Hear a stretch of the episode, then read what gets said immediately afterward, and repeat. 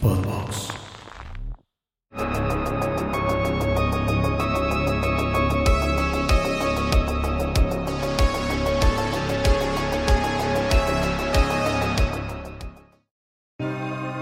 Saludos amigos de Horrorama, bienvenidos a un nuevo capítulo de esta sexta temporada. Mike, ¿cómo estás? Muy bien, muy bien. En chinga ando como todo alterado porque según yo, noviembre ya iba a ser como más tranqui. ¿Noviembre sin ti? Noviembre sin ti, eh, pero no, güey. Sí, afortunadamente hay mucha chamba, muchos proyectos. Fíjate que yo también pensé que en cuanto diera, o sea, en cuanto empezara noviembre iba a bajar, pero todavía queda la, la estela. Fíjate que siento que muchas empresas están como acabando el año y como metiéndole así el último porque ya me queda claro que en diciembre ya la banda Sí, ya, ya no hace nada. Ya muere un poco, la verdad. Sobre todo después de las. Llegando el 15, siento que ya. Ya, ya es. Ya todo valió madre. O sea, ya. Ya es 2024. Yo, sinceramente, quiero que así el 1 de diciembre ya no hacer absolutamente nada. Porque, güey, estoy muerto, güey. Estoy así, estoy cansadísimo. Tengo. El otro día sentí ese pedo que. Luego me da mucha risa ciertas expresiones y ciertas cosas que según yo antes no existían y ahora ya todo el mundo las tiene. Por ejemplo. Como el burnout. Ok, ajá. Cansancio. El, cansancio. Cansancio acumulado. Cansancio acumulado. Pero bueno, claro, es mucho más fancy decirle, ah, es que tengo burnout. ¿No? Y, digo, no, no, no estoy. Eh, eh, como no, es que no crea que existan, sino más bien de repente siento que ahora como ya se les asignó un nombre y se popularizó, ya es más fácil que todo el mundo se relacione con ello. Y antes nada más decía, pues me siento mal, ¿no? La gente, y ahora ya le pones una etiqueta. Digo, no, no estoy diciendo que no sea real, sino que ahora es muy curioso ver cómo ya se le puede asignar un nombre a cada cosa y casi casi como ir así con tu lista checando qué tienes y qué no.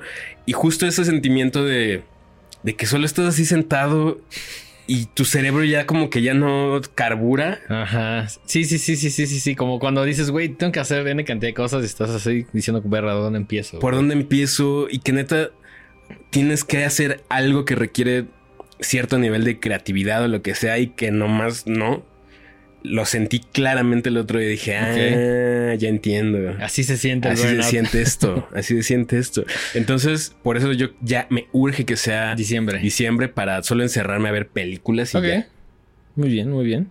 ¿Tú cómo estás? Bien, todo chido, todo chido. Igual, no con, no con el exceso de trabajo que tú tienes, pero sí con varias cosillas ahí este, que he estado haciendo. El cineclub, que después los invitaremos porque está bastante chido. Ahí con mm. mi comadre Ara, que tiene Rooftop Cinema Club. Ahí próximamente estaremos armando cosas. Nice, nice. Este, y pues sí, la verdad es que tampoco me puedo quejar. Ha caído chamba, quizá no tanta como quisiera, pero sí nos hemos mantenido ahí activos. De luxo. dándole ahí al a la radio, diseño y un, poco de todo. Un, poco, de todo. Sí, sí, sí. Pues qué bien, qué bueno. Lo bueno es que hay chamba. Sí, sí, sí. Y salud. Esa es otra. Además, eh, eh, la semana. la semana pasada. Es que siento que traía como un. Una carga de trabajo muy constante. Y si bien no ha terminado, sí como que bajó un poco. Y los proyectos más importantes y más pesados que tenía se acabaron de golpe y sentí como que se me bajaron las defensas. Y luego todavía fuimos al Festival Hipnosis. Saludos a la banda de Hipnosis que nos invitó y nos la pasamos increíble. Estuvo bien chido. Eh, regresé y al día siguiente me estaba así muriendo y tuve como dos, tres días de sentirme como trapo. Ahorita ya estoy chido. Pero. Fíjate que yo me desmadré la garganta en los filming lips. No es queja, güey. No, no, no, para nada. No es queja, pero sí el domingo estaba apaleado, güey. Eso, y el polvo y el sol. Mala combinación, güey. Mala combinación. Pero la pasamos chido en el hipnosis. La pasamos increíble. Y los Flaming en el House of Bands ni se diga, güey. Ah, no, también. también. De los mejores shows del año, ¿no? Fácil. Fácil. Fácil en un top 5. O sea, no. Yo no, hemos hecho el recuento de los daños en cuanto a shows, pero. Es que, por ejemplo, a nosotros los Flaming Lips ya nos tocaron siendo una banda grande, ya de, de, de estadio, ¿no? Entonces, verlos en un lugar así de chiquito y estar hasta, hasta, hasta, hasta enfrente.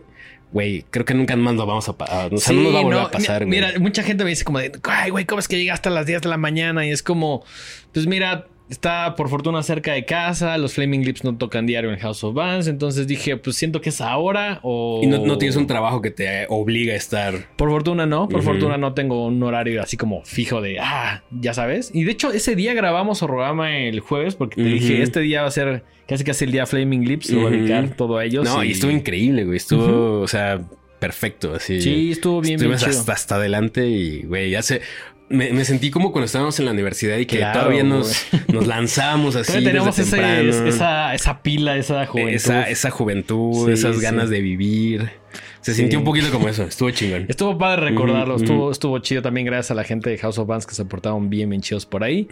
Este, y el día de hoy tenemos un programa lleno de películas, de series, que generalmente no es lo que consumimos, pero, o de lo que generalmente hablamos, a lo mejor de manera personal sí lo consumimos, pero no, no le dedicamos tanto tiempo a las series, a menos que sea algo que nos llame muchísimo la atención, como en este caso es la hora marcada. ¿Y qué te parece si antes de empezar vamos con algunos saludos? Que siento que es un chingo, no enviamos saludos. Sí, como que por las cosas que estuvimos haciendo estuvo raro, ¿no? Pero sí, también por los tiempos en los que grabamos. Ajá, exacto.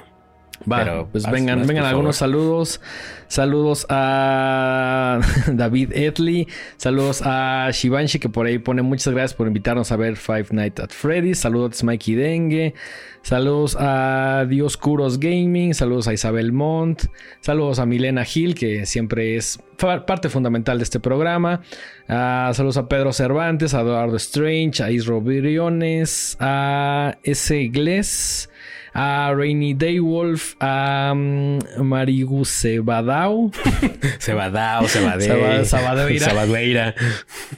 También saludos a Luis Leal y a Carlos Pani, a todos ellos, muchísimas gracias por eh, tomarse el tiempo de ver nuestro contenido y también por ahí de poner eh, un comentario.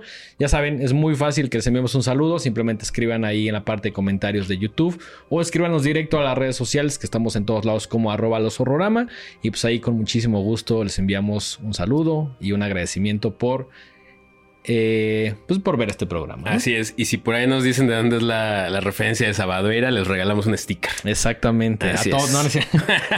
No, sé si a todos. Ya, ya, no tenemos. A la primera persona que nos A la primera persona. le regalamos. ¿Qué te parece un, batch de stickers? Un batch de stickers. Tienen que venir a recogerlo a Podbox les diremos cuándo, pero pues ahí si alguien tiene la referencia y, es el primero en escribirnos un mensajito y yo entendí por qué el Sabadueira, pues muy fácil. Muy fácil, muy fácil, muy fácil. Em, entonces, eh, como bien decía Dengue, el día de hoy vamos a hablar de esta serie que VIX es una plataforma eh, bastante peculiar de Televisa, pero como que siento que muy lentamente, siento así la mano del imperio, así cubriendo lentamente. diciendo, bueno, ya tenía la señal de tele normal, ahora voy por el internet, que siento que a Televisa le ha sucedido un poco esto, ¿no? Como que todos los contenidos tradicionales que eran y que eran como el líder, ahora ya es como, güey, ya no a tantas personas les interesa porque por fortuna ya hay más personas con internet que dicen, ah, pues tengo muchas más posibilidades que antes solo tenía como la tele abierta, ¿no? Y hay una oferta brutal de plataformas ahora, ¿no? Eh, obviamente sabemos cuáles son las más populares y entonces de repente... Eh, ver que una plataforma como VIX cada vez más empieza... Debo ser muy sincero, siento que mucho de la publicidad de VIX está basada en el morbo, ¿no? O sea... Claro, ajá. Para empezar, yo creo que el documental de Paco Stanley. Exacto, es a lo que iba. Que la neta, ese docu sí me gustó bastante. Sí, creo que es de esos contenidos de VIX que, que le fueron muy bien porque están bien hechos y porque también el tema del morbo, ¿no? Sí, porque al final del día también, o sea, hay, realizadores muy buenos que pues, si una plataforma te ofrece la posibilidad de hacer un proyecto de lo que tú quieras o, que están ahorita recibiendo contenidos de diferentes tipos, pues creo que es muy, una muy buena oportunidad. Sí, claro. Y con esto en mente, eh, me he dado cuenta como cada vez más hay cosas que digo, ah, esto está en VIX, pues tal vez, tal vez debería contratar VIX, ¿no? O sea, como que de repente dices que hay, varios hacks mm. para el VIX. El que yo utilizo es que si tienes ATT como yo, esto, esto no es un anuncio pagado ni por ATT ni por VIX. Ojalá y lo fuera. Pero creo que te dan como dos meses que ahí te da chance gratis como para ver cualquier cosa que te dé curiosidad. Creo que también lo puedes ver gratis con comerciales y los comerciales tampoco son cada dos minutos. Entonces, creo que es uno por al menos capítulo de cada 30 minutos más o menos. Entonces tampoco está tan manchado. Pero siento que lo que VIX ahorita quiere es como crecer la plataforma con diferentes contenidos. Contenidos que a veces nos llaman la atención como La Hora Marcada o como el documental de Paco Stanley. Y cosas que en lo personal no me interesan nada, como La Casa de los Famosos. Que es como, Claro. respeto a quien le gusta, pero no es mi pedo para Sí, no, no, no, no, nada, no, güey. absolutamente. Pero es lo que te digo, es como el morbo, ¿no? Y es como. eh, pues sí, al final es lo que están haciendo lo que Televisa mejor sabe hacer, ¿no? Vender este tipo de contenido. Pero de entre todas esas cosas, de repente hay cosas que dices, mmm, eso quiero que, creo que sí lo quiero ver. Sí, Y es el caso de La Hora Marcada, ¿no? exactamente. Que como bien sabemos, es un. Pues no sé si decirle ni siquiera un reboot, ¿no? Es como un. Pues es como una continuación. La Hora Marcada es un programa de los ochentas. 88, sí. Ajá. eh, que pasaba en televisión abierta. Todos los martes a las 10 de la noche. Así es. Y que pues era un caso ahí bastante curioso. Porque pues, sabemos que Televisa hace telenovelas principalmente, ¿no? Entonces de repente como que hubiera algo así como de género del terror. Suspenso, sci-fi, soso. Ajá, es muy- digamos, siento que era como la apuesta de Televisa por tener su propia dimensión desconocida. Ajá, Sí, como, como en un formato similar de decir, bueno, eh, cada semana vamos a tener una historia diferente con eh, varios realizadores, eh, ya Y- sabes. Y, y gente que fue, o sea, hicieron sus pininos ahí, ¿no? Como el mismo Guillermo del Toro. Ujú. eh, mm, Iñárritu creo que también. Creo que Cuarón. Cuarón. Hay, hay uno de Cuarón también. Este, la mayoría de estos capítulos de la hora marcada original, por decirlo así, la de finales de los 80, pues se pueden encontrar en. ¿Están en VIX? ¿Están en VIX? Ah, sí, cierto. Hay algunos en VIX y hay otros en YouTube. Por ejemplo, allá hay algunos, como el de Guillermo el Toro, que están en YouTube, pero no están completos. Ya. Entonces, pues es un poquito como de arqueología, de que sí recuperan algunos. Creo que por tema de derechos otros no están en VIX, pero en. VIX sí hay bastantes. Si se meten a Wikipedia, ahí está toda la lista de los capítulos. No solo de, creo que de los nuevos no, pero sí de la hora marcada original, por decirlo así. Y la verdad es que muchos tienen ligas a YouTube. O sea, algunos a VIX y otros a YouTube, que por ahí eh, Héroes Anónimos compartieron. Y pues sí, no en la mejor calidad, pero pues también son cosas que tienen muchísimos años, ¿no? Más de 30 años. Entonces, creo que es una buena oportunidad para verlos y como quizá para contrastarlos un poquito. Entonces a mí la neta se me hizo chido Que la que revivieran. la revivieran. Sí, yo. Sobre todo, o sea, a nivel idea creo que está chingón. Claro, güey. Sí, a ¿No? nivel, A nivel idea, en ajá. teoría. En teoría el comunismo funciona, En güey. teoría. En teoría, güey. Eh, porque claro, ahorita hay una nueva generación de realizadores Sí, que, que nos encanta. que nos encanta, porque pues obviamente no pueden ser los mismos siempre, ¿no? Entonces nos encanta que haya sangre nueva nacional haciendo cosas interesantes ahí en el género del terror. Y pues de repente ver esos nombres relacionados con un proyecto como La Hora Marcada, pues a mí la neta sí me interesó. Y dije, ah, Sí. ok, tienen Su- mi atención. Suficiente como para que le dediquemos un ratito al programa y como para que hayamos visto la mayoría de los capítulos. Honestamente, hubo por ahí un par que ya no pude la tuve la oportunidad de ver, pero en general como que sí vimos los demás.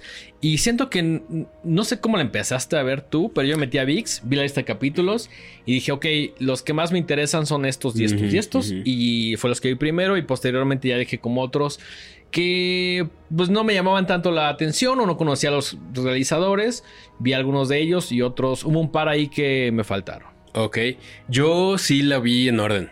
Ok, Pero para ser muy sincero, eh, solamente vi los primeros cuatro. ok. Entonces, o sea, voy a hablar de los que vi, ¿no?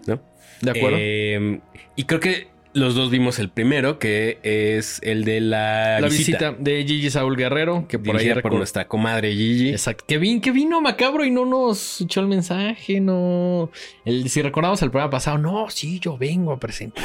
no, te digo, también entendemos, no, no lo digo en mal pedo, entendemos su, su Es una, es mujer muy ocupada. muy, muy ocupada. Creo que acaba de regresar ahorita de Estambul o no sé, se fue así muy lejos a hacer algo, pero pues, es, es un- una persona muy ocupada. Estoy seguro que si lo hubiéramos planeado con un poco más de tiempo, estaría aquí porque pues, tenemos una buena relación Ajá. con ella, ¿no? Em, la visita arranca con, o sea, arranca esta, digamos, nueva temporada de la hora marcada. Y lo primero que me llamó la atención es que se ve que si hay, uno, libertad creativa hasta cierto mm, punto. Ajá. Creo, que voy a hacer un paréntesis. Algo que definitivamente no entendí y no me gustó es por qué en todos los capítulos incluyen como a esta dama de negro. Supongo que es la. Como que les dijeron, tiene que haber una dama de negro en todos. Métela, aunque sea con calzador. Y algunos sí se ve que dijeron, como, bueno, pues ponla ahí, ya sabes, como unos segundillos no le veo mucho la. Porque ni siquiera es el hilo conductor. O sea, en, algunos capítulos. No, será como una especie de.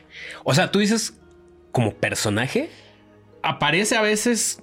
Pues sí, como un personaje. Yo, pero no, me di cuenta. Sí, o sea, como que aparece por ahí, pero no. A veces aparece como cinco segundos y ya. Ah. Pero en todos está. Entonces. No es algo que siento que afecte mucho, pero creo que llegó el señor Vix y les dijo, oigan no sé por qué tienen que meter a esta mujer de. Fíjate, eso no, me di cuenta, pero también estaba yo un poco eh, en estado enfermo. entonces quizá ahí se me, se me pasó notarlo. No es la cosa más obvia del mundo. Si ves un poquito más la serie, como que dices, ah, esta mujer tiene esta aparición. A veces un poquito importante. En su mayoría creo que es un capricho de la gente de VIX. Puede ser, puede ser. Pero a lo que iba es que sí se nota que hay un poco más de lana. Sí. O sea, lana tiene VIX ahorita para producir cosas. Sí, se ve que esto no fue nada barato. Nada barato, nada barato. No, no, no. Sí, o sea, cada capítulo se ve que los realizadores han de haber pedido una cantidad y les dijeron, ah, pues órale, ahí está. Sí, Porque sí. se nota que hay varo. Sí, definitivamente. Que esté bien empleado es otra cosa. Ajá. O que las historias son buenas. Eso también es otra. Pero bueno, vamos a ir discutiendo capítulo por capítulo. Eh, como mencionabas, la visita de Gigi Saúl Guerrero.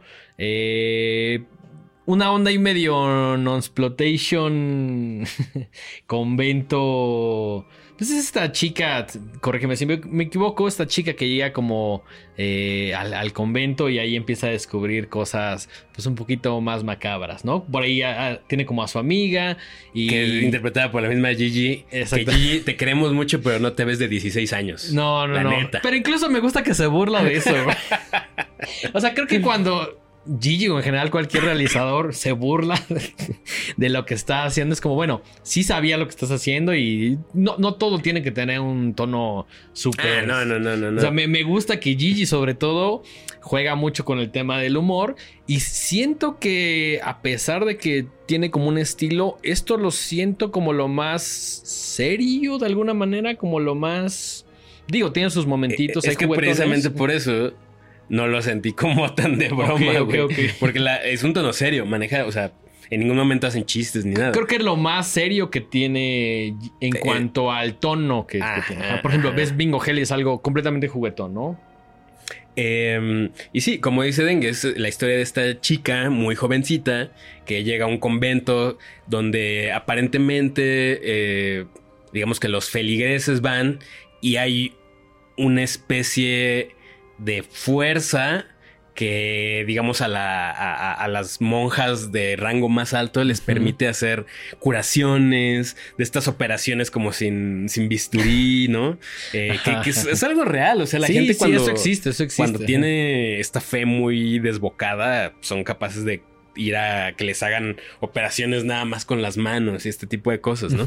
Eh, muchas veces son charlatanería, muchas veces pues, no sabemos. Em, y esto pasa en este convento, ¿no? Y entonces ella llega por razones desconocidas, al parecer es una chica huérfana, y ahí le van a dar asilo. Y conforme empieza a pasar eh, tiempo ahí, se da cuenta que estas fuerzas misteriosas tienen una acción no tan positiva, ¿no? Te provocan sueños ahí medio raros, te acosan, ¿no? Hay un tema ahí medio sexual que muy de la mano con el género del non-exploitation. Ajá. Y, pues el chiste es descubrir qué es lo que está pasando, quién está provocando esta, esta, esta fuerza loca, ¿no? Me gustó el tema de las pinturas, me gustó el tema como de la longevidad, de cómo ella entra creyendo que es una cosa y poco a poco por esta amiga que hace se va dando cuenta de otras cosas el final que nosotros vamos a contar me parece bien. Creo que, creo que dentro de toda la serie eh, me gustó.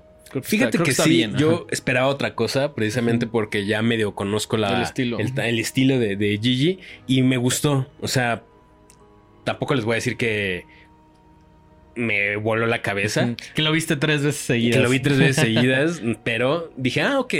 Ok, si esto es como la, la calidad que va a mantener o que probablemente, o sea, si estás como el punto más bajo, pues, debería de ir subiendo en teoría, ¿no? En teoría. Eh, y sí, me, me, gustó y dije, ah, ok. Y para mí, que fue el primer capítulo que vi, fue como una buena señal para seguir viendo la serie.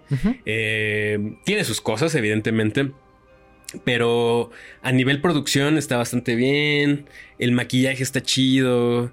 Hay un par, por ahí un par de detalles que sinceramente no me gustaron dentro del mismo maquillaje, que se veía medio extraño, eh, por no decir chafa. Ajá, siento que mm, dentro de todos los creadores de esta nueva serie La Hora Marcada, Gigi es la que tiene más experiencia y más mundo, por decirlo así, ¿no? Como que ya de alguna manera se la sabe más que los otros directores en el sentido de experiencia, ¿no? y, se nota, o sea, sí, es, sí está bien. Y la historia no es nada compleja, pasa exactamente lo que uno piensa que va a pasar. Y también es complejo contar historias eh, en tan poco tiempo. Creo que ninguno de los capítulos supera los 45 minutos. Sí, no, todos se quedan entre los 35 y 40. Creo que ninguno llega a los 40, pero sí, o sea, entiendo la complejidad de resumir algo. Eh, porque, ¿cómo le llamaríamos este mediometraje? No es un largo, tampoco es un corto, está como en un, pues, como un capítulo, no, sé exactamente cómo se llame, pero entiendo la complejidad de que dices, bueno, tengo un poquito más de tiempo que un corto, que generalmente son 8 a 10 minutos. 15, 15 quizá. 20. Pero tampoco puedo extenderme tanto como un largometraje que es hora media, dos horas, ¿sabes? Entonces sí. Eh, entiendo la complejidad y creo que Gigi lo aterriza bastante bien. Creo que sí tiene un poquito de su estilo. Quizá me faltó este estilo con el que ya estoy muy casado de Gigi, más juguetón, más, eh, más sangriento, que sí hay un poco de eso, pero me gusta que Gigi esté dentro de su universo que ya creó, diciendo, bueno, vamos a tener varias vertientes y vamos a jugar con otras cosas, ¿no? vamos a encontrar otras historias. Así es.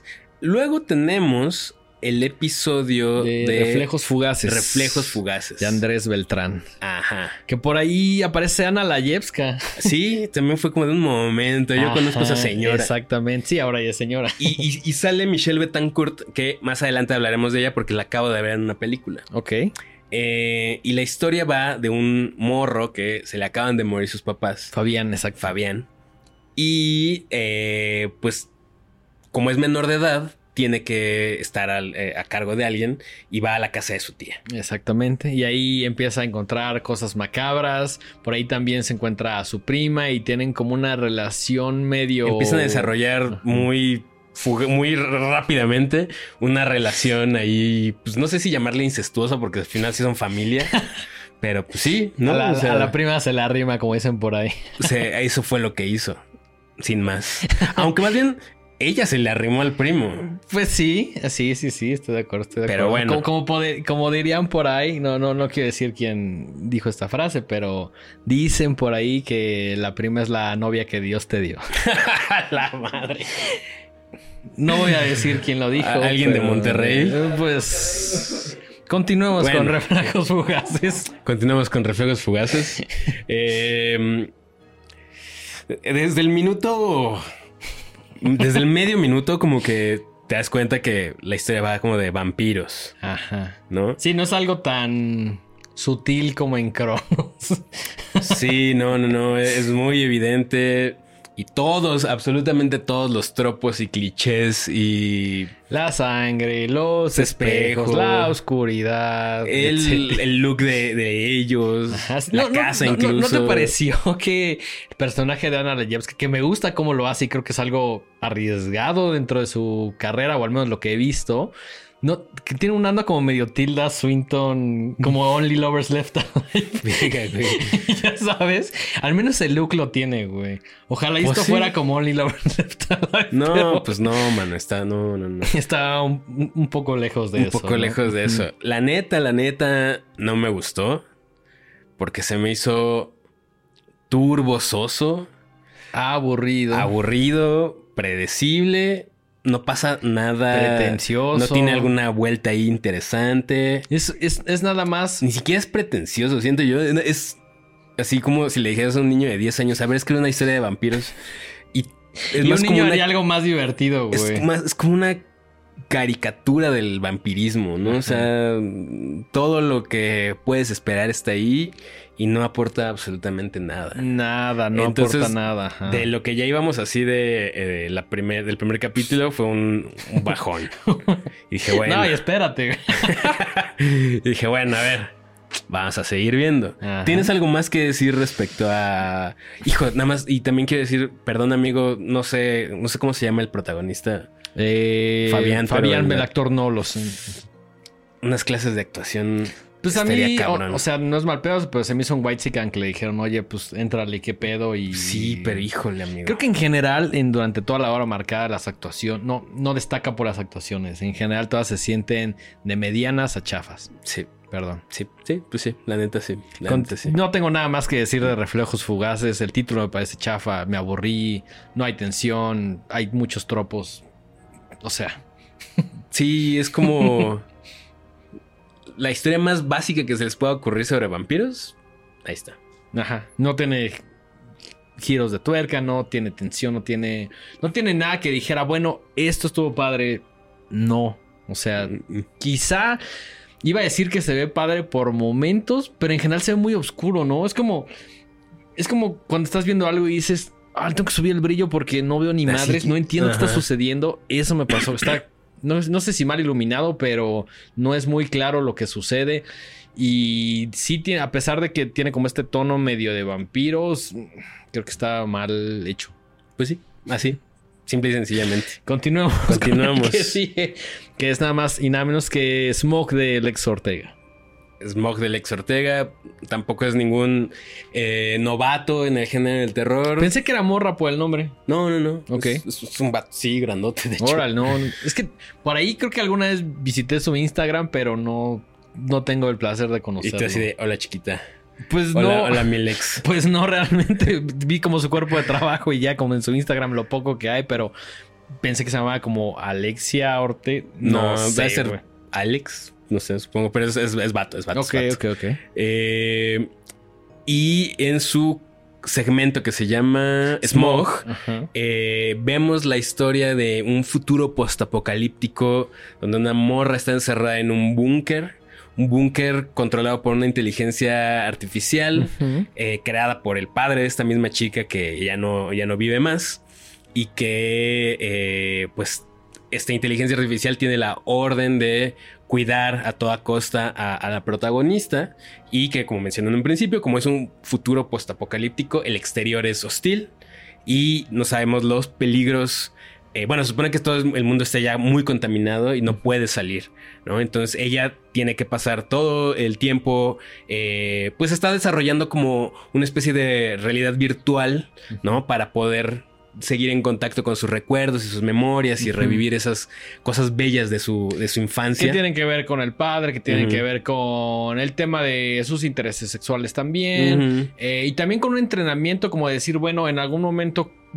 tengo que estar afuera del búnker y no sabemos qué va a pasar, entonces mejor me preparo física y mentalmente para cualquier apocalipsis zombie, eh, cualquier amenaza que esté afuera del búnker, ¿no? Así es.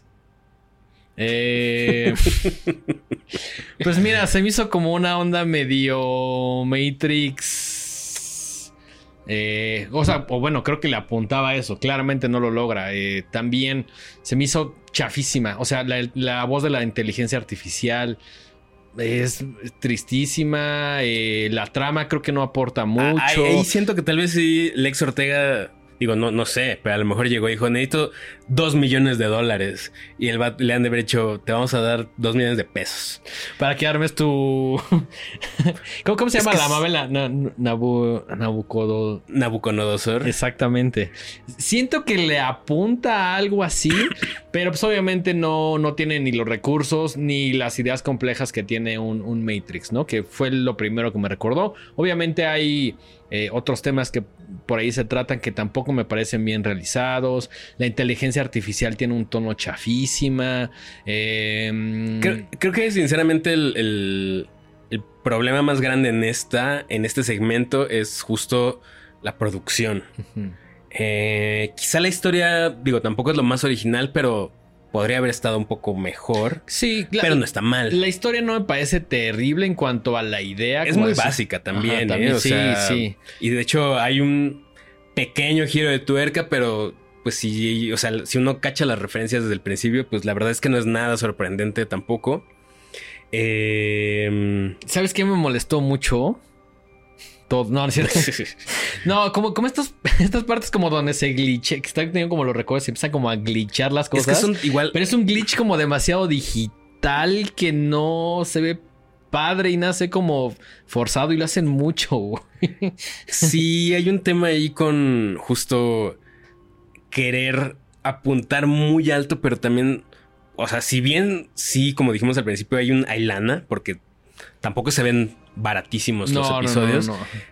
creo que también tienes que ser consciente de que no vas a poder tener una producción tipo Hollywood. Exactamente, y que no puedes replicar estos efectos o quizá a lo mejor no lo puedes replicar porque no tienes esa cantidad, pero dices, bueno, piensas en otras opciones para que al final del día prevalezcan las ideas Creo que acá como le, apuntó muy alto Lex y honestamente no, a mi gusto no le salió.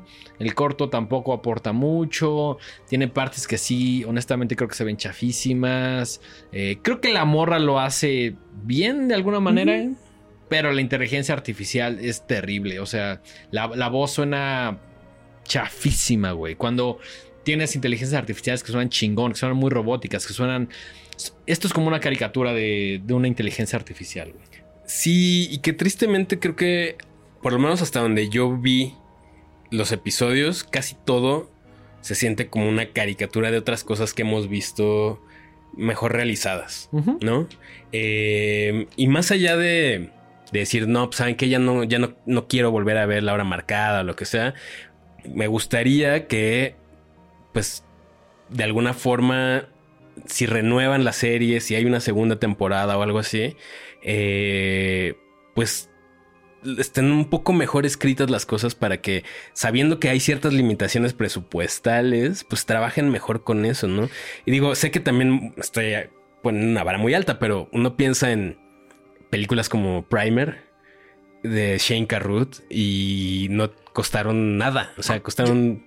Es, es lo que te iba a decir. Pero es un guion hecho así perfecto. Digo, eso pasa una vez cada. Claro, claro, claro. Mi problema con la hora marcada es que siento que las historias, que en su mayoría están inspiradas en otras historias o basadas en algo más, no son lo suficientemente fuertes. Me, encantaría que los mismos directores a lo mejor tuvieran a su escritor o que ellos dijeran, bueno, yo voy a escribir y a dirigir, que siento que ese es el combo ideal, hicieran historias nuevas y, en general siento que por eso no, a mí no me encantó la hora marcada, porque no siento que las historias sean lo suficientemente inteligentes. Siento que no es un tema de presupuesto. Si yo fuera el señor Biggs, les diría, te voy a reducir a la mitad el presupuesto, pero tráeme una mejor historia. Exacto. O sea, una gran historia puede ser tú y yo platicando aquí, o sea, es, la inteligencia y es el estarla masticando, masticando, masticando, hasta que tienes algo que es lo suficientemente fuerte y que no depende de todos estos recursos. Absolutamente, lo dijiste perfectamente. Y siento que en la hora marcada la historia quedó un poquito, bueno, muy detrás, ¿no?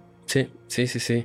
Entonces, pues sí, la neta es que también ahí pues en mi en mi en el micómetro, en el siguió bajando Y a continuación vemos la mano. Exactamente. De nuestra querida Michelle Garza Cervera. Y aquí quiero hacer un paréntesis. Porque independientemente de que Michelle sea nuestra amiga y todo, así como lo es Gigi también es nuestra amiga, pero pues siempre queremos hablarles de la manera más honesta. Exacto. ¿no? O sea, que nuestras, que nuestras amistades las, o sea, sean eh, colaboradoras del programa o que, lo que sea. invitadas o que nos guste una parte de su trabajo. Exacto, que, sean nuestros, nuestros amigos, amigas. Nosotros vamos a, tener, a tratar de mantenerlo lo más objetivo posible. Exactamente. Y sí tengo que decir que yo vi hasta este capítulo. Después de este capítulo yo ya no vi los demás. Pero se nota una diferencia, a mi gusto, abismal entre el estilo de dirección y la producción comparado con los otros tres capítulos que vi. De acuerdo. Empieza el, el segmento de, de Michelle y notas una fotografía finísima una historia diferente que no intenta ser como un futuro postapocalíptico, una historia de vampiros, sino es como de, es una historia que pasa en un hospital de la Ciudad de México. Como se sugiere que es como NIMS ahí, ¿no? Una especie y también creo que por eso esta historia junto con otras que vamos a ver más adelante, funciona bien porque es algo relacionable. Tú no te relacionas ni con estos vampiros, ni con el convento, ni mucho menos con el búnker ese, güey. O sea, neta, es, como lo más alejado, güey. Pero si te relacionas con un hospital en la Ciudad de México que no, que no es el hospital más caro, que es un hospital donde va Cualquier persona, Cualquier persona puede llegar. el mexicano promedio va a ese hospital. Güey. Sí, sí, sí. Y algo que me gustó mucho fue el cast. La protagonista es una señora. Rosario. Que podría ser cualquier señora que hemos visto millones de veces. Salgo a la calle y ves a esa señora. No es. Es relacionable. No es. No es Ana Layevska. Ah, no es Ana Layevska, ni su hija, que es una chica pálida blanca con el pelo así embarrado blanco y un camisón etéreo, ¿no? Es una señora con una bata del, del IMSS, güey y lo hace cabrón. La señora actúa de puta madre, así. Es, es, como bien mencionas, buenas actuaciones. Aquí, aquí sí hay buenas actuaciones. Aquí sí hay buenas actuaciones. obviamente el cast muy chido, fotografía ni se diga, se ve increíble. Me recordó algunas cosas a Huesera, no en cuanto a temáticas, pero sí en cuanto a cómo se ve y al estilo que siento que Michelle creo que ya tiene bastante claro. Y el tratamiento de la mujer el tratamiento de la figura femenina. Importantísimo. Muy de Michelle. O sea, y muy diferente a justo, por ejemplo, vuelvo a lo mismo. El personaje del, de, de la chica futurista pues es una morra con un cuerpo bastante atlético, trabajado, con, trabajado, con rastas, tatuajes, este, sabes, como muy el sueño, el sueño húmedo de cualquier fanboy de la ciencia ficción. O igual las morras vampiras, ¿no? Pues son morras con que morras blancas, europeas, ¿no? Sí, o sea, eh, como estos tropos del cine de horror europeo con los cuales nos relacionamos menos tres, güey. O sea. Sí, y aquí es una señora con. que, que es un personaje muy interesante porque me dio curiosidad todo el tiempo tiene ahí un tema con su sexualidad muy interesante, con sus obsesiones, con sus fijaciones. Que todo es sutil. Todo es muy y por eso también está padre, porque no es el vampiro chupándose la sangre del suelo, güey. Sí, exacto, exacto, exacto. Es una morra ahí con unas... Es un personaje complejo, me atrevo complejo, muy complejo y muy interesante. Ahora bien, eh, ¿de qué va la historia? Bueno, esta señora trabaja como enfermera eh, en esta clínica, en este hospital, y pues supongo que la, digo, no conozco a ninguna, o sea, en, mi familia no hay alguien así, pero supongo que también la vida de una enfermera pues debe ser muy rara, ¿no? Todo el tiempo estás expuesta a un montón de cosas, de casos de personas que llegan en diferentes estados, ¿no? De cualquier tipo, muy, también se, se, logra ver que es una vida muy cansada. Cansada, monótona y que tienen que encontrar escapismos de esta monotonía en cualquier, ¿no? Cualquier cosa que les llame la atención, cualquier cosa diferente con la cual puedan conectar. Acá la historia de Rosario conecta con un hombre que llega eh, diciendo que, que, se estaba, que se cortó su propia mano, ¿no? Sí, sí, sí. Y que. Y eso le genera un morbo cañón. Y, ella, parte de sus digamos, eh, actividades del día a día es juntarse con sus amigos, de sus otros amigos enfermeros, a chismear sobre los pacientes que llegan, ¿no? Como sucede en cualquier Como trabajo. sucede en cualquier trabajo. Y este paciente le causa muchísima, muchísima curiosidad. Por ahí eh, tiene una interacción con él porque lo está ayudando al menos durante el turno eh, de la mañana. Y eh, pues, le dice como de, oye, le advierte sobre la mano, ¿no? Este francés llamado Maupassant, que a ella le cuesta mucho trabajo pronunciarlo, que también es algo que está padre, son como relief ahí que tiene. Eh, le dice, oye, ten cuidado con esta mano porque es más allá de lo que parece, ¿no? Que ahí no investigué lo suficiente, pero Obviamente es una referencia a Guy de Maupassant, que es un escritor eh, que escribía muchos cuentos de terror también. Y no sé si él específicamente, bueno, el capítulo dice que está inspirado en una obra que se llama Concierto para mano izquierda. No recuerdo el nombre del escritor, no sé si lo apuntaste, pero no sé si, si este otro escritor, eh, Guy de Maupassant, tiene eh, tenga alguna obra también similar, porque pues no es coincidencia que tengan el mismo apellido. Yo lo que escuché es que sí está basado en, en, otra historia, pero que sí está muy diferente. O sea, como que la idea principal la tomó eh, Michelle y dijo, bueno, vamos a construir a partir de esta idea principal, pero vamos a hacerlo mucho más relacionable, mucho más local, con actores creíbles, con personajes que podemos ver cuando salimos a la calle, ¿no? Sí, sí, sí, la historia tampoco, o sea, bueno, lo mismo, tampoco está inventando el hilo negro. No, no, no. Esa historia ya es conocida, ¿no? una parte de tu cuerpo que se vuelve contra ti. Pero ¿cómo lo haces en media hora con un presupuesto limitado y que sea mucho más fino. Y entonces lo lleva por un terreno más psicológico. Y creo que también por eso funciona, porque Michelle dice, bueno, tengo ese presupuesto, voy a invertirlo en, en ya la historia la tengo, siento que funciona sin ser lo más complejo. Eh, y dice, bueno, vamos a desarrollar a partir de ello con lo que tenemos. No, no, no, no está invirtiendo demasiado presupuesto, demasiado esfuerzo en los efectos prácticos o en que se vea tan vistoso. Es mucho más psicológico como mencionas y también creo que por eso funciona, porque es algo bastante aterrizado. Aún así, aunque me gustó y creo que es el mejor capítulo de toda la serie, o al menos de los que vi, no me voló la cabeza. Sí, no, o sea, es. No, para mí no es huesera. No, no, ni, no, ni, Pero sí me gustó y creo que es lo más valioso de la hora marcada personalmente. Sí, digo, o sea, tampoco es como que voy a llegar a verlo otra vez 500 veces, ¿no? No, no, no. Pero sí lo vería de nuevo, honestamente. Sí, sí, claro, claro. O sea, sí tiene un valor ahí de rewatchabilidad bastante bueno. Súper, sí. Sobre todo, como dices, que contrasta muchísimo con los primeros tres que ya viste, ¿no? Sí, sí, sí. Pero está bien, está muy bien. Pero hasta ahí, ¿no? O sea, si es, es el que más me gustó. Eh, no me va a cambiar la vida.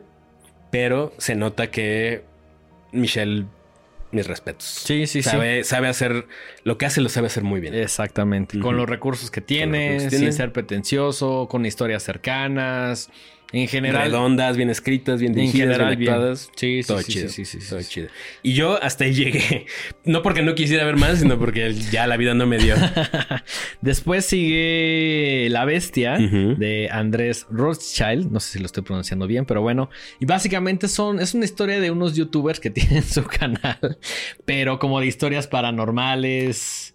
Eh, pero es como algo muy juguetón, o sea, como que van, empieza al principio con una eh, con un morro que le dicen, oye, aquí viste la aparición de esta monja, ¿no? Y sacan como una monja falsa, asustan al niño. Y son como tres, un equipo de tres personas y hay una morra que es la única consciente y la única que dice, güey, pues sí me gusta el canal y quiero seguir trabajando, pero no sé si se empieza a cuestionar moralmente lo que están haciendo, ¿no? Hasta que de pronto dicen, bueno, vamos a investigar la historia de la bestia, ¿no? Se van a un pueblo ahí remoto, lo recibe una señora y les empieza a platicar un poquito, pero ella como que sí creyendo más en este tema de la bestia, ¿no? Por ahí se lleva una máscara tratando de replicar como esta idea medio juguetona de, ay, sí, cuando vayamos vamos a agarrar a alguien y preguntarle de la bestia y que nos cuente y después posteriormente lo asustamos, ¿no? Humor bastante chafa. Eh, la chica de, que está dentro de este trío como que dice, bueno, pues yo ya no estoy tan de acuerdo y se empiezan a, empiezan a encontrar el rechazo de los pobladores, ¿no? Que dicen, no, pues esta gente blanca que trae su podcast y el vato sí tiene muy esta personalidad como de influencer, decir como, no, no, yo soy famoso y casi casi todo este pueblo debería estar así feliz porque vine a contar la historia la chingada, la bestia. Y ya, está bien. A mí me gustó. Creo que tiene ideas interesantes. Me parece que está padre porque tiene ideas contemporáneas sobre cosas. Eh, y que igual muy relacionables. Muy relacionable. Canal de YouTube, el tema del influencer, bla, bla.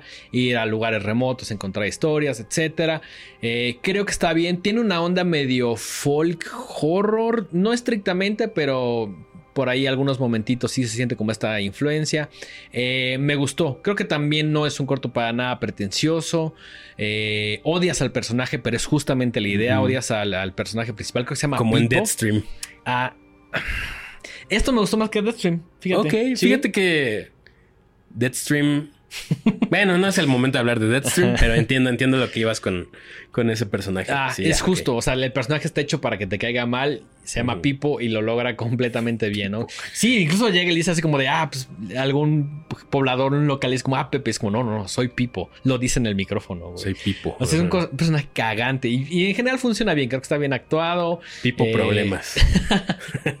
la historia, la historia no me parece la cosa más cabrona de este mundo, pero en general creo que está bien. Tiene sus momentitos ahí medio chafas que no entorpecen el resto de la historia. Entonces está. Está padre, está padre, está bien, ¿no? ¿Y, el formato es como tipo found footage? No, el formato. No, tal cual están los personajes, puedes ver. Ah, o sea, no, está grabado así. No, o sea, no, me hubiera, eso hubiera estado interesante. Eso lo hubiera agregado mucho. Y en un momento vamos a hablar algo de found footage bastante interesante. eh, ¿Calificación? Del 1 al 10 le doy un muy buen 6. Ok. Sí, sí. Que no parecería alto, pero... Ah. Mis estándares son medio mamonzones, la verdad. Es un muy buen 6, la verdad. La bestia de Andrés Rothschild y después El temblor de Laura Casabey. No sé si quieras continuar con estas historias, verlas después, eh, nos echamos de una vez. La realidad es que yo también, por falta de tiempo, hubo un par de capítulos que no vi, que fue el primer regalo eh, de García Bogliano y Hermanas de Roque Falabella. Pues que sí vi. si quieres, dejémoslo aquí.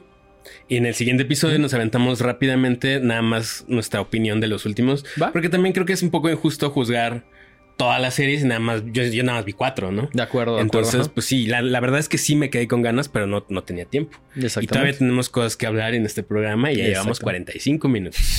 Exactamente, terminaremos o no la hora marcada después. No, sí la terminaremos, pero después. Ok, vale. Eh, si con esto ya les dieron, pues creo que ya pueden tener más o menos una idea de si quieren verla o no. Déjenlos en los comentarios cuáles fueron sus, sus episodios favoritos, si están de acuerdo, si tienen ganas de verla, si les gustaría que se renovara la temporada, etcétera, ¿no?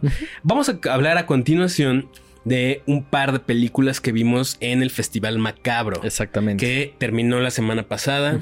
Nos trajeron películas increíbles, como siempre una gran selección. Gran selección. Cosas muy diferentes porque el género es muy diverso, ¿no? Entonces como que dijeron, bueno, vamos a traer una más psicológica, una un poco más juguetona, un documental. Eh, en general creo que es una buena selección.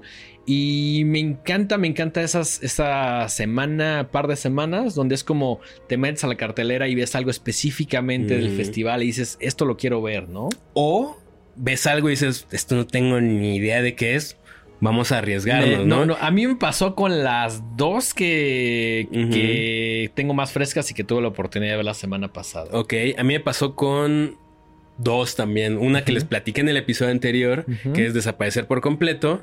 Eh, bueno, no, también Sleep, que es la que vamos a comentar en este momento.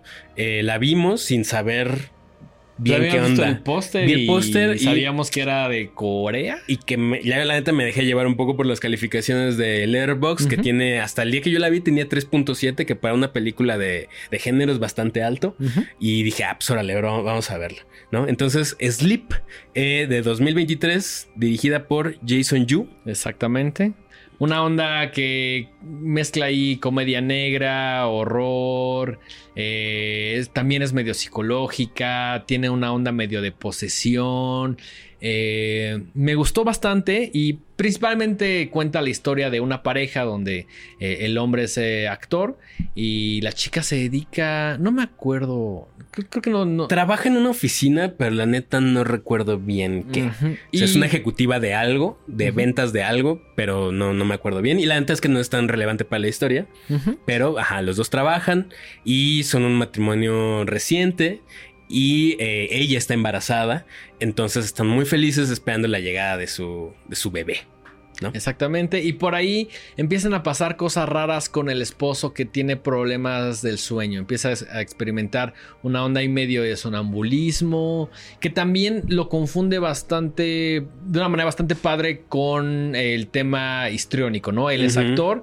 Y por ahí empiezan a pasar cosas raras que hacen sospechar a mm, justo la chica de esta pareja que hay algo bastante extraño con su esposo, que está como que no realmente ella está debatiéndose como entre si está poseído o hay una fuerza que ella no entiende que lo está afectando. De hecho, ella es bastante, eh, al principio ella es bastante escéptica. Ajá, sí, como que dicen, esto no... Tiene, tiene que haber una cura científica, bueno, no una razón médica por la cual este vato se está parando en las noches a hacer cosas rarísimas. Este güey tiene un trastorno del sueño que se va a solucionar si vamos al doctor.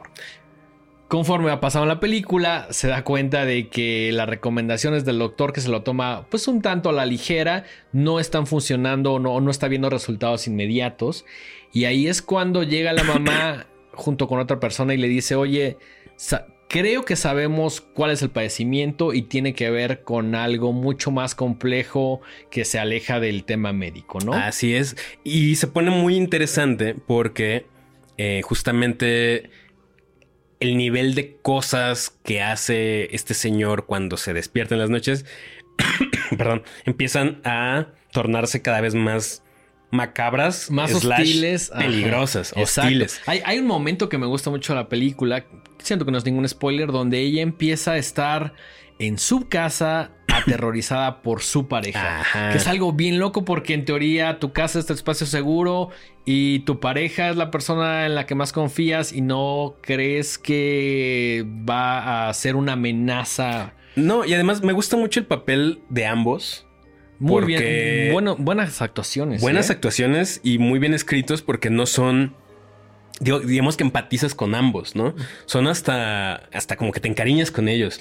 Él es un gran esposo, quiere mucho su morra. Tiene, tiene un, un, humor muy sutil y muy fino, que son como estos comic reliefs que a veces te ayudan, con cosas bastante simples, cosas muy de pareja. Eh, en general, creo que te lo dije saliendo, me gustó más de lo que creo que está chingona. Está chingona, está bien, pero yo conecté mucho, o, mejor dicho, me gustó bastante, porque me encanta la idea de que prácticamente toda la película sucede en un departamento, Hay por ahí la visita al doctor, hay por ahí algunas situaciones en la calle, pero en general es como un guion bastante inteligente donde dice, bueno, vamos a jugar con estos dos personajes principales, tendremos algunos secundarios, pero todo va a suceder en este departamento y la transformación que tienen los personajes como el mismo espacio también me, gusta bastante, ¿no? Creo que es bastante creíble. Eh, Muy, fíjate, a pesar de que es una pareja de Corea, son personas clase media y también muy relacionable. O sea, si tú trasladas. Que, que tiene. Exacto, que viven en un depa chiquito, pero bien, ¿no? Que tienen así unos trabajos que, pues, si bien él es actor, tampoco es un actor famoso, es un actor ahí de reparto que, le dan unos papeles bien pinches, pero que, está luchando. Que incluso él dice como de, güey, no quiero ver la novela donde salgo porque me da un poco de pena. Y la morra es como de, no, me encanta tu papel. Es, es una pareja que se ve que es joven y que sí tienen como esta idea y, y viene muy claramente como un letrero que dice, juntos podremos con toda adversidad. Algo similar, no dice exactamente eso, pero es la idea, ¿no?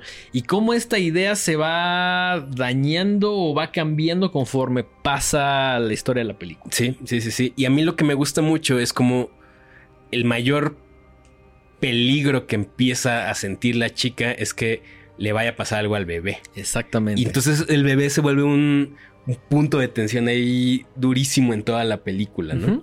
Entonces esta película va a estar, si mal no escuché, nuestros compas de Mantícora la van a traer y va a estar en salas. Probablemente no esté mucho tiempo. Así que les, les pedimos que estén muy atentos para que cuando salga la vayan a ver.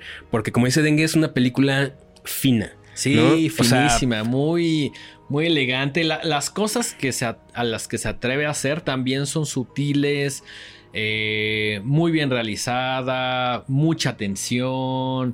Sin eh, necesidad que va aumentando, ¿no? Que va aumentando. De jumpscares o cosas muy gráficas. Creo que no encontré ningún jumpscare. O sea, hay uno que otro, pero muy sutiles. o sea, y saben, más, más, como para. Pues porque al final tiene que dar, miedo, ¿no? Y ves cosas que te que sacarían de onda. Pero casi todo es muy psicológico. Todo juega mucho con incluso con no mostrar ciertas cosas en cámara, ¿no? Y eso es súper chido, ¿no? Creo que es un gran recurso cuando lo sabes aplicar, ¿no? También eh, comentábamos que nos recordó, tiene ciertas cosas similares a Huesera. Pues sí, es que el tema de la maternidad, pues obviamente te cambia, ¿no? No nada más a nivel fisiológico, sino que obviamente te vuelves otro tipo de persona. Digo, nunca he sido papá, y, pero pues sí, obviamente muchas morras, en cuanto tienen un hijo, pues su mente se, se vuelca hacia eso, ¿no? Y es completamente normal. O sea, eh, digo, tampoco voy a, atreverme a hablar de algo que no sé, ¿no? pero. Y, pues ahora, y ahora, un panel de hombres. Sí, no, no, no, para nada. Platícanos sobre la menstruación. No, no, no, no, no, no. Al contrario, más bien, pero pues eso me lo han dicho infinidad de mujeres, ¿no? O sea. Amigas, conocidas. Amigas, mamá, quien sea, ¿no? Eh, tu, tu, mente y tu cuerpo cambia y a veces para bien y a veces para mal, ¿no? Ahí está el ejemplo más claro en Huesera, ¿no? Exacto. Pero es esto, es justo eh, ver cómo ahora tu mente está enfocada en otras cosas. Y, creo que aquí está muy bien desarrollado porque justo nunca se vuelve un, una fuerza maligna supernatural que va a destrozar la casa y a todos los y que todo se ve así como, no es como muy sutil, ¿no? Creo que es el, punto fuerte de por qué me gustó tanto esta película, que es muy sutil, es muy fina, eh, no requiere de grandes recursos, va, va, creciendo la tensión conforme aumenta, al final me dejó muy satisfecho. Eh, es, definitivamente es una película que recomendaría y que creo que se va a colar al menos en mi top 10 de la Ok, sí, sí, sí, yo también la veo en un top 10, eh. un top 5 no lo sé, pero un 10 por la elegancia y la y el buen gusto que tiene. Que eso se agradece bastante, puta, ¿no? todo en un mundo lleno de jumpscare salonaco, güey. Sí, sí, sí. y que, por ejemplo, contrasta mucho con películas como Cuando acecha la maldad, que es todo lo opuesto, no es lo opuesto a ser sutil.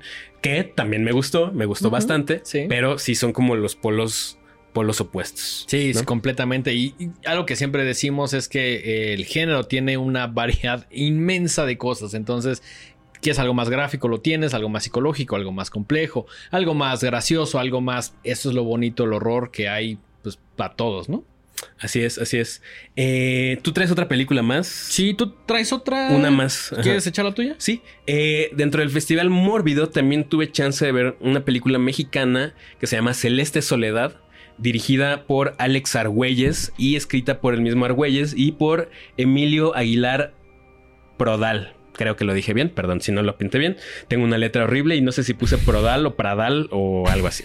Eh, protagonizan Michelle Betancourt, que curiosamente también vemos en el episodio de Reflejos Fugaces. en la hora eh, En el papel de Soledad y de a Fernanda Echeverría en el papel de Celeste. Esta es una de las películas más raras que he visto. Sí. O sea, pero te refieres a como a eso voy. Genera... Ok, ok, ok. Eh, sinceramente, empezó y no le estaba agarrando la onda. No porque no le entendiera, sino porque decía, porque estoy viendo esto, ¿no? O sea, empieza con un tono muy rosa, mucho más pegado hacia la comedia romántica, comedia familiar. Eh, incluso hay una voz en off ahí que va narrando las cosas. O sea, estás como un poco desconcertado dentro de los primeros minutos. Dentro de los primeros media hora. ok, ok, ok. Tarda, tarda en arrancar. Y es la historia de Soledad y Celeste, que son hermanas, que viven una vida muy cómoda en una casa en Coyoacán con sus papás. Sus papás se dedican a la divulgación científica. Eh, Soledad es artista, quiere estudiar en el extranjero pintura. Celeste, además de que no se parecen nada físicamente, eh, Soledad es, es, güerita, ojos claros, ¿no? Y Celeste, pues es pelo chino, negro, este, morenita, y es lo opuesto. Ella trabaja como mesera cuando puede, en donde le den chance de trabajar, eh, se va de la casa cada rato y Soledad, por el contrario, es una digamos, una hija ejemplar, ¿no? Eh, entonces la primera media hora es justo ver cómo se pelean ellos con, sus papás, pero todo como siempre muy, como una comedia, ¿no? Como muy final feliz, todo, una, una familia ideal, ¿no? Una familia de retrato, hasta que pasa algo que no creo que sea ningún, bueno, es que no sé, es que si estás, si no estás seguro de si es spoiler o no, mejor Ok, más bien, si la quieren seguir viendo, o más bien, si la quieren ver, que yo espero que tenga un. Eh, esta sí no sé si vaya a tener un, lanzamiento en salas. Más bien, sin. ¿Crees si que la llegue pueden- a plataforma? Pues yo pensaría que sí. Ok. Yo pensaría que sí, porque siento que es la, la forma en la que ahora pasan las cosas, ¿no? O sea, sacan una película y alguien compra los derechos de distribución y yo esperaría que sí. De acuerdo. Esperaría que sí llegara a salas, porque creo que vale la pena verla. Ok. Eh, si la quieren seguir viendo, pónganle pausa a este video y porque sí tengo que decir otras cosas para poder emitir una opinión. Dale, dale. Hay un evento, pasa un evento traumático Canónico. canónico que enfrenta a estas hermanas a una realidad. Y es a partir de ahí donde la película se empieza a descomponer. Y a descomponer y descomponer y descomponer. ¿Dirías que tiene como un giro de tono? Pero de 180 grados. Ok. Sí, de hecho al principio no solamente no le estaba agarrando la onda, sino que la estaba medio odiando un poquito. Porque dije, verga, si así va a ser. Así pensas que te habías metido a ver. Pues no, pero también dije, bueno, a ver, esto es el Festival Mórbido. Si está aquí Ajá, es por claro, algo. Hay, hay alguien que. o sea, que lo escogió a mano. Y además en el póster, eh, bueno, no en el póster, sino en una de las fotos que están usando para promocionarla, hay como una figura ahí bastante extraña que dije, bueno, esto todavía no sale. eh. Eventualmente va a salir Eventualmente esa va a salir cosa. algo, ¿no? y la película se empieza a descomponer bastante. En el mejor sentido, ¿no? Ok, o sea, se empieza a poner de la verga. Qué chido. Se empieza a ir al carajo. Esas me gustan. Eh, exacto, exacto. Y hay un par de momentos que toda la sala estaba así como de a la madre, a la madre, a la madre. Nice, güey. Ajá. Ahora, eh, creo que tarda en arrancar y quizá le hubiera beneficiado no tardar tanto, aunque también probablemente eso es parte del mismo discurso del- de la historia y del director. Claro. Que a lo mejor te ponga como en un mood y cuando llegue como ese giro de tono sea más sorpresivo. No sí, sé. siento que sí le sobran una media horita, tal vez. Ok. Porque, pero ni siquiera de los del principio, sino como en el, digamos, en el conflicto entre las hermanas, que creo que se pudo haber resuelto un poquito mejor.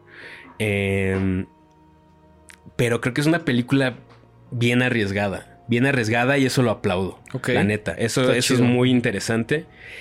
Quizá en- por momentos se torna muy barroca porque quiere hacer mucho énfasis en el tema de la salud mental. Ok. O sea, no, no en un tono preachy, sino más bien como que sí está muy enfocada en decir la salud mental y más bien las enfermedades mentales. Más, más allá de la salud mental, las, las enfermedades psicológicas son algo muy cabrón. Ok. Y, y, y sí, sí lo, sí lo sientes y sí se ve. Y la neta también hubo un par de cosas que, gracias a que hubo un QA al final de la película, Mm, también me, me hicieron un poquito más de sentido. Ok. ¿No? Incluso el tema de la voz en off. Director. No estaba el director porque se enfermó, pero estaban las dos actrices. Ok. Y.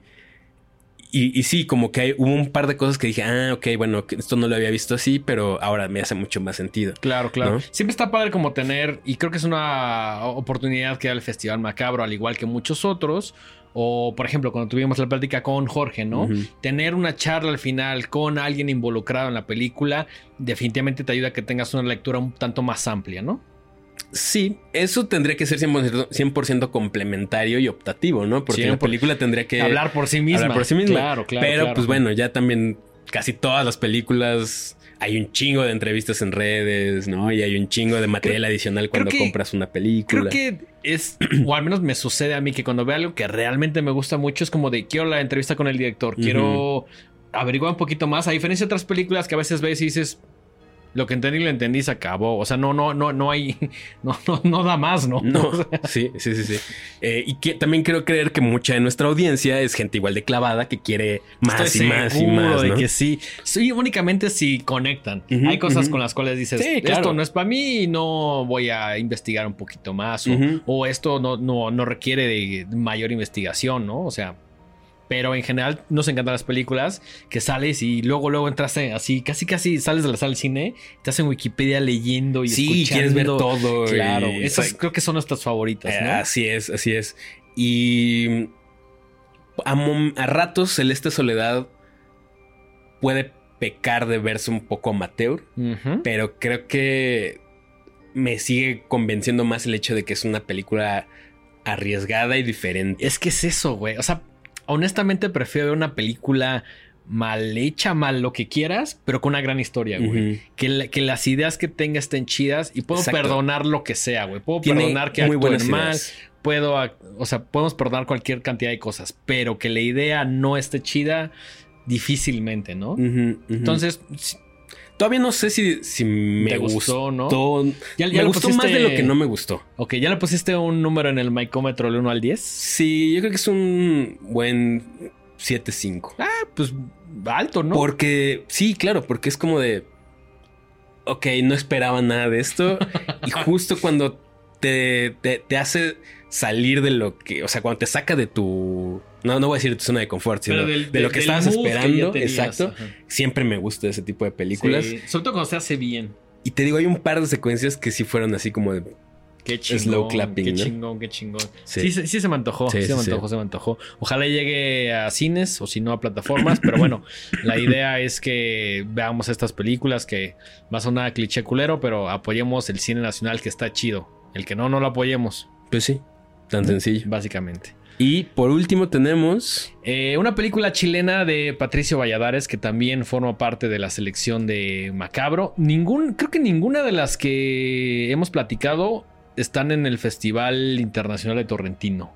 Probablemente no, son No. tan independientes que quizá todavía no hay. Es- Y sabes que también muchas todavía siguen en festivales. Sí, sí, O sea, sí. al final del día, Macabro es un festival. Entonces, probablemente todavía no han terminado su circuito de festivales. Las películas son itinerantes, por decirlo así, ¿no? Pero afortunadamente, si están viendo esto, pues pueden ya decidir ustedes si la quieren ver o no, basado en lo que nosotros les platicamos. Todas estas las vimos en el cine, entonces es la experiencia que recomendamos como siempre. Ya los Sí. últimos recursos, pues bueno, también existen, pero intenten ir al cine porque Ujú, ayuda mucho a los creadores, a la industria, A los festivales, etcétera. ¿no? etcétera. Si queremos más macabros, vayamos al cine. Más mórbidos. Exactamente, más feratums, más festivales en general, más cine, pues vayamos al cine a apoyar, ¿no?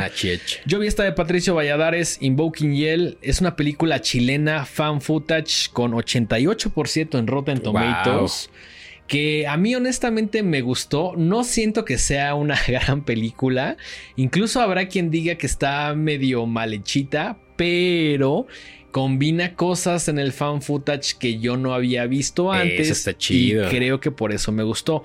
Básicamente son tres morras que tienen, dos de ellas tienen como un grupo de black metal.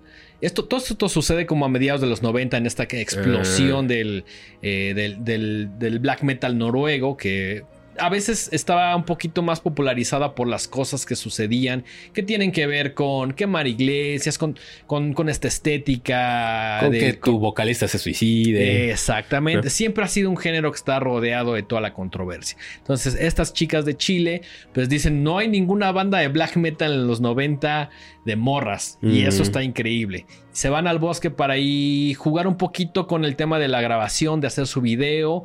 Y las morras dicen, bueno, queremos hacer algo que tiene que ver con las psicofonías. Si bien hay música que nosotros estamos haciendo, está complementada por estos sonidos. Que recordemos que las psicofonías básicamente son grabaciones que por ahí se les encuentra o se les intenta ver o encontrar la parte como... eh, Pues como básicamente quieren como al analizarlas Ajá, encontrar señales de- mensajes, señales paranormales. Exactamente. Ajá, ¿no? Exactamente. Digo, la- lo definimos terrible, pero básicamente es eso, ¿no? Esas son que cuando tú grabes un sonido y lo analices después, encuentres ahí alguna Una señal, de alguna a lo mejor palabra, algún- alguna voz del más allá. Exactamente. Entonces estas morras dicen, bueno, vamos a jugar con este tema del black metal, vamos a grabar el video y se van justamente a un bosque donde hubo un accidente con un camión eh, escolar Mm. donde pues fallecieron un chingo de niños. Entonces agarran la cosa más macabra y dicen, bueno, vamos a grabar ahí, ¿no? Y me recordó un poquito a Blair Witch. Y también como que estas morras están muy clavadas con el tema del black metal, son como muy específicas. Dicen, no tocamos black metal, tocamos, eh, ¿cómo le llaman? De, black metal depresivo, suicidio, o sea, como una etiqueta así Ah. súper específica. Dicen como, sí, tenemos cosas de black metal, pero nuestro pedo es realmente este, ¿no? Ok, ok. Entonces la historia, eh, sí, siento que la prim- las dos terceras partes de la película son ellas conviviendo, platicando sobre el género, sobre las cosas que les interesan, sobre ser mujer en, un mundo de hombres, específicamente de black metal. Eh, te cuenta y construye un poquito como la, interacción entre ellas, ¿no? Dos de ellas forman parte de la banda y la tercera, que es la camarógrafa, porque recordamos que esto es un fan footage, como que quiere pertenecer, pero hay una de ellas que es bien culera y le dice, no, tú todavía no eres parte de la banda, te lo tienes que ganar, ¿no? Y por ahí se empieza a poner medio oscura la cosa cuando llega la noche y tiene un giro que obviamente no les voy a contar, que ya la película agarra otro ritmo y se mm. siente mucho más acelerada, ¿no? Me gustó bastante el final, eh, es una película que está bien actuada porque no requiere tampoco gran actuación al ser un fan footage, es básicamente... Tienes que ser tú mismo, ¿no? Como esta actuación tipo y tu mamá también, ¿no? Que es como, pues sí, tienes que seguir y hablar ciertas cosas, pero pues al final del día es algo más libre, ¿no? Y esto me gusta mucho. Eh, no creo que sea una gran película, pero sí creo que es una película que propone cosas nuevas. Sí es una película que recomendaría y es una película que, me gustó y que disfruté ver en una sala de cine. La, vi en Cinemanía eh, la semana pasada, mm, en una sala de, ¿qué será? 50 personas, éramos como 20 eh, más o mm, menos. Entonces, también creo que ver estos, estos ciclos de cine, estos festivales en el cine no convencional o en salas un poquito más específicas también está padre.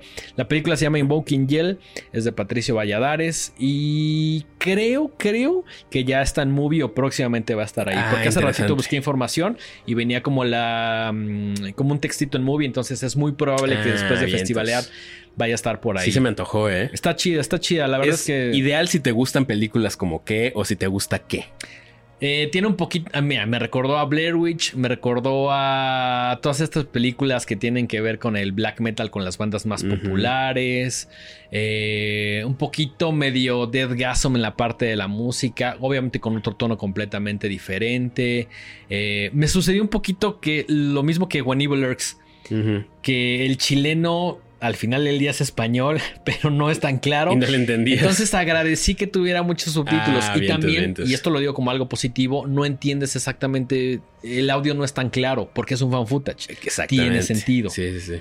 Quizá lo que no me encantó tanto es que está grabada de manera digital y estas como esta estética como VHS noventera no siempre queda muy bien, pero no es algo que considere que afecta a la trama o, a la película, ¿no? Son por ahí detallitos, pero en general me gustó la película, se llama Invoking Yell, si les gusta la música, también tiene como esta onda medio Somos Maripepa, ¿te acuerdas de esa película? Gran película. Banda independiente, en general es una película que siento que no costó mucho, pero que tiene un buen espíritu, el soundtrack está chingón, invitaron a varias bandas de black metal, creo que en su mayoría chilenas. Y a pesar de que la música no es lo más frontal, le escuchas por ahí en ciertos momentos bastante adecuados. Entonces, ese es Invoking Yell de Patricio Valladares. Recomendación personal que a ver si, si les late. Creo que próximamente va a llegar a Movie. Si no, quizá en algún momento va a llegar a un festival torrentino. Quizá. Quizá. Quizá. quizá ok, ok, ok. Pues creo que nos podemos ir cerrando. Sí, bastante nutrido el programa de sí, hoy. eso que, no acabamos con la hora marcada. pero, pues bueno, se llevan hay varias recomendaciones. Unas están en plataformas, otras todavía tenemos que esperar un poquito, pero ya saben si, si las quieren ver o no. Y pues nada, dengue, ¿cuáles son las redes sociales de este programa? Estamos en todos lados como arroba los horrorama, ahí en X, en Instagram y en TikTok. Y nos encuentran en todas las plataformas de audio y también todos los martes hay capítulo nuevo en YouTube. En YouTube nos encuentran como Horrorama. Ahí ven nuestras lindas caras platicando de horror todos los martes a las 7 de la noche. Dejen sus comentarios, pónganos estrellitas en Spotify, déjenos comentarios de más de tres palabras para que cuenten. Eso es un, ah, eso es un, este, hack? un hack que me pasó ahí mi amiga Shanik. Ok. Este, y pues nada, si les gusta este, este programa, coméntenlo, eh, compártanlo, déjenos, en serio, nos ayuda muchísimo ahí que nos den eh, pulgarcito arriba, que se suscriban. Todas esas cosas que ayudan a que este espacio siga vivo. Así es. A mí me encuentran como arroba Mike-Sandoval- en Instagram y arroba Miguel Sandoval en X. Y esto fue Horrorama. Nos vemos en el siguiente episodio. Hasta la próxima.